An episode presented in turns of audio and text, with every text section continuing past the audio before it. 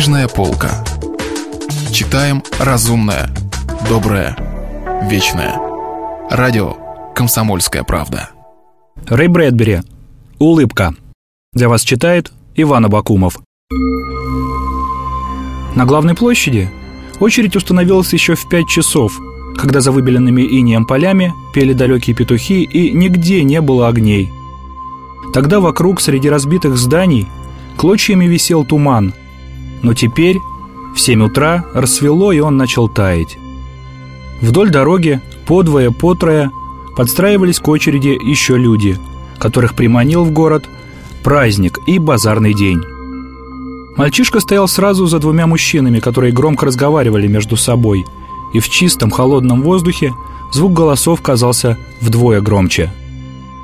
Мальчишка притоптывал на месте и дул на свои красные, в цыпках руки, поглядывая то на грязную из грубой мешковины одежду соседей, то на длинный ряд мужчин и женщин впереди. «Слышь, парень, ты-то что здесь делаешь в такую рань?» — сказал человек за его спиной. «Это мое место», я тут очередь занял», — ответил мальчик. «Бежал бы ты, мальчик, отсюда, уступил бы свое место тому, кто знает в этом толк». «Оставь парня в покое», — вмешался резко обернувшись один из мужчин, стоящих впереди. «Я же пошутил!» Задний положил руку на голову мальчишки. Мальчик угрюмо стряхнул ее. «Просто подумал, что это чудно. Ребенок, такая рань, а он не спит». «Этот парень знает толк в искусстве, ясно?» сказал заступник, его фамилия была Григсби. «Тебя как звать-то, малец?» «Том». «Наш Том уж он плюнет что надо, в самую точку, верно, Том?» «Точно». Смех покатился по шеренге людей. Впереди кто-то продавал горячий кофе в треснувших чашках. Поглядев туда, Том увидел маленький, жаркий костер и бурлящее варево в ржавой кастрюле. Это был не настоящий кофе. Его заварили из каких-то ягод – собранных на лугах за городом, и продавали по пене чашка согреть желудок, но мало кто покупал, мало кому это было по карману. Том устремил взгляд туда, где очередь пропадала за разваленной взрывом каменной стеной. «Говорят, она улыбается», — сказал мальчик. «Ага, улыбается», — ответил Григсби. «Говорят, она сделана из краски и холста». «Точно, потому-то и сдается мне, что она не подлинная. Та, настоящая, я слышал, была на доске нарисована. Незапамятные времена. Говорят, ей 400 лет. Если не больше. Коли уж на то пошло, никому не известно, какой сейчас год. 2061. Верно. Так говорят, парень. Говорят. Брешут. А может, трехтысячный или пятитысячный. Почем мы можем знать? Сколько времени одна сплошная катавасия была – и достались нам только рожки до да ножки. Они шаркали ногами, медленно продвигаясь вперед по холодным камням мостовой. «Скоро мы ее увидим», — уныло протянул Том. «Еще несколько минут, не больше. Они огородили ее, повесили на четырех латунных столбиках бархатную веревку, все честь по чести, чтобы люди не подходили слишком близко. И учти, Том, Никаких камней. Они запретили бросать в нее камни. Ладно, сэр. Солнце поднималось все выше по небосводу, неся тепло, и мужчины сбросили с себя измазанные дерюги и грязные шляпы. «А зачем мы тут все собрались?» — спросил, подумав Том. «Почему мы должны плевать?» Триксби и не взглянул на него. Он смотрел на солнце, соображая, который час. «Э, Том, причин уйма!» Он рассеянно протянул руку к карману, которого уже давно не было, за несуществующей сигаретой. Том видел это движение миллион раз. Тут все дело в ненависти. Ненависти ко всему, что связано с прошлым. Ответь-ка ты мне, как мы дошли до такого состояния? Города, грудь развалин, дороги от бомбежек, словно пила, вверх-вниз. Поля по ночам светятся радиоактивные. Вот и скажи, Том, что это, если не последняя подлость? Да, сэр, конечно. То-то и оно. Человек ненавидит то, что его сгубило, что ему жизнь поломало. Так уж он устроен. Неразумно, может быть, но такова человеческая природа. А если хоть кто-нибудь или что-нибудь, чего бы мы не ненавидели, сказал Том. Во-во! а вся эта орава идиотов, которая заправляла миром в прошлом. Вот и стоим здесь с самого утра.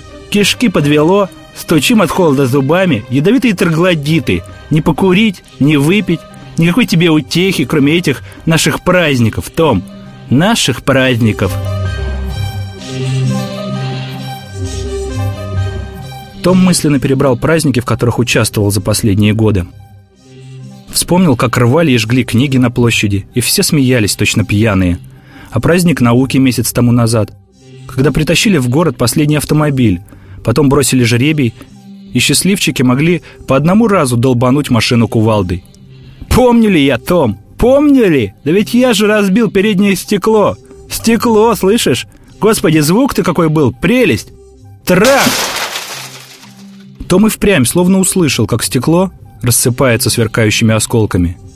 А Биллу Гендерсону досталось мотор раздолбать. Эх, и лихо же он это сработал. Прямо мастерски. Бам! Но лучше всего, продолжал вспоминать Григсби, было в тот раз, когда громили завод, который еще пытался выпускать самолеты. И отвели же мы душеньку. А потом нашли типографию и склад боеприпасов – и взорвали их вместе. Представляешь себе, Том? Том подумал. Ага. Полдень.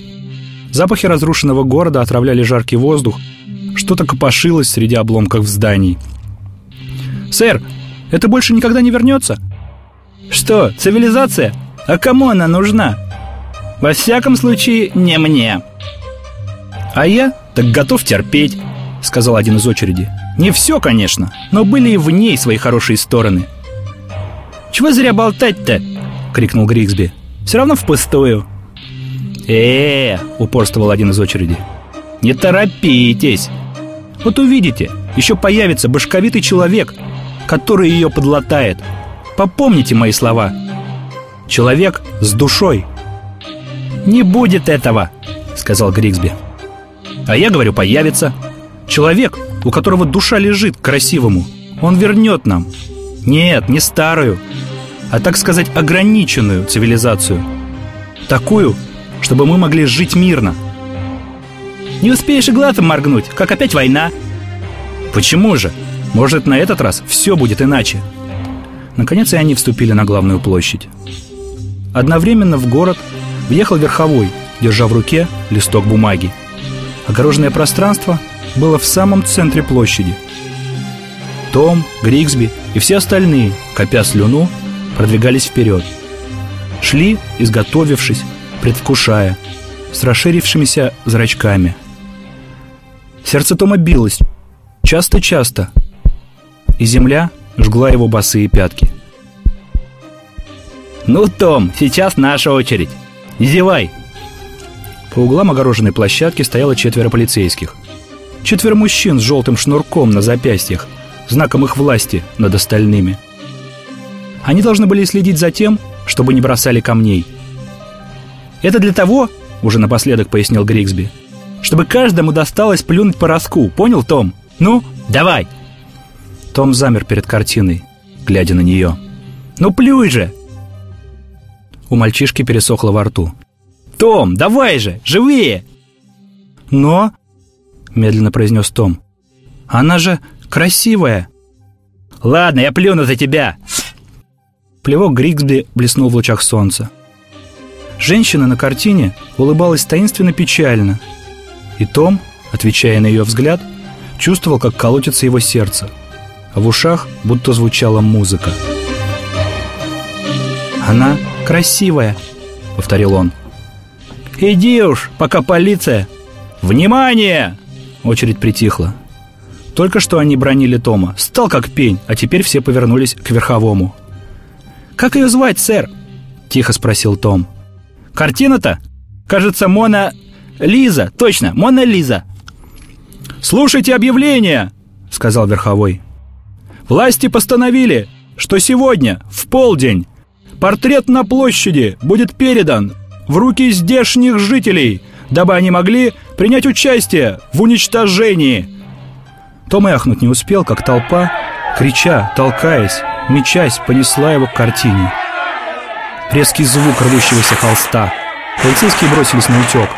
Толпа выла, и руки клевали портрет, словно голодные птицы. Том почувствовал, как его буквально швырнули сквозь разбитую раму. Слепо подражая остальным, он вытянул руку, схватил клочок лоснящегося холста, дернул и упал. А толчки и пинки вышибли его из толпы на волю. Весь в садинах, одежда разорвана. Он смотрел, как старухи жевали куски холста, как мужчины разламывали раму, поддавали ногой жесткие лоскуты, рвали их в мелкие-мелкие клочья. Один Том стоял притихший в стороне от этой свистопляски – он глянул на свою руку. Она судорожно притиснула к груди кусок холста, пряча его. «Эй, Том, ты что же?» — крикнул Гризби. Не говоря ни слова, всхлипывая, Том побежал прочь. За город, на испещренную воронками дорогу. Через поле, через мелкую речушку. Он бежал и бежал, не оглядываясь. И сжатая в кулак рука была спрятана под куртку. На закате он достиг маленькой деревушки — и пробежал через нее. В 9 часов он был у разбитого здания фермы. За ней, в том, что осталось от силосной башни, под навесом, его встретили звуки, которые сказали ему, что семья спит. Спит мать, отец, брат. Тихонько, молча, он скользнул в узкую дверь и лег, часто дыша. «Том?» — раздался во мраке голос матери. «Да!» «Где ты болтался?» — рявкнул отец. «Погоди, вот я тебе утром всыплю!» Кто-то пнул его ногой. Его собственный брат, которому пришлось сегодня в одиночку трудиться на их огороде. «Ложись!» — негромко прикрикнула на него мать. «Еще пинок!» Том дышал уже ровнее. Кругом царила тишина. Рука его была плотно-плотно прижата к груди. Полчаса лежал он так, зажмурив глаза. Потом ощутил что-то — холодный белый свет. Высоко в небе плыла луна, и маленький квадратик света полз по телу Тома. Только теперь его рука ослабила хватку. Тихо, осторожно прислушиваясь к движениям спящих, Том поднял ее. Он помедлил, глубоко-глубоко вздохнул, потом, весь ожидание, разжал пальцы и разгладил клочок закрашенного холста. Мир спал, освещенным луной а на его ладони лежала улыбка. Он смотрел на нее в белом свете, который падал с полуночного неба, и тихо повторял про себя, снова и снова. «Улыбка, чудесная улыбка». Час спустя он все еще видел ее, даже после того, как осторожно сложил ее и спрятал. Он закрыл глаза, и снова во мраке перед ним улыбка. Ласковая, добрая, она была там и тогда – когда он уснул.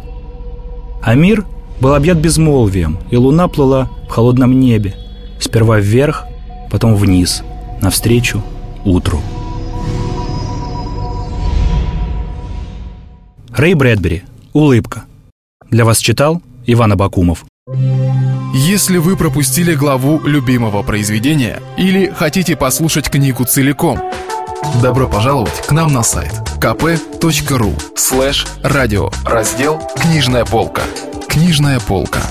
Читаем разумное, доброе, вечное.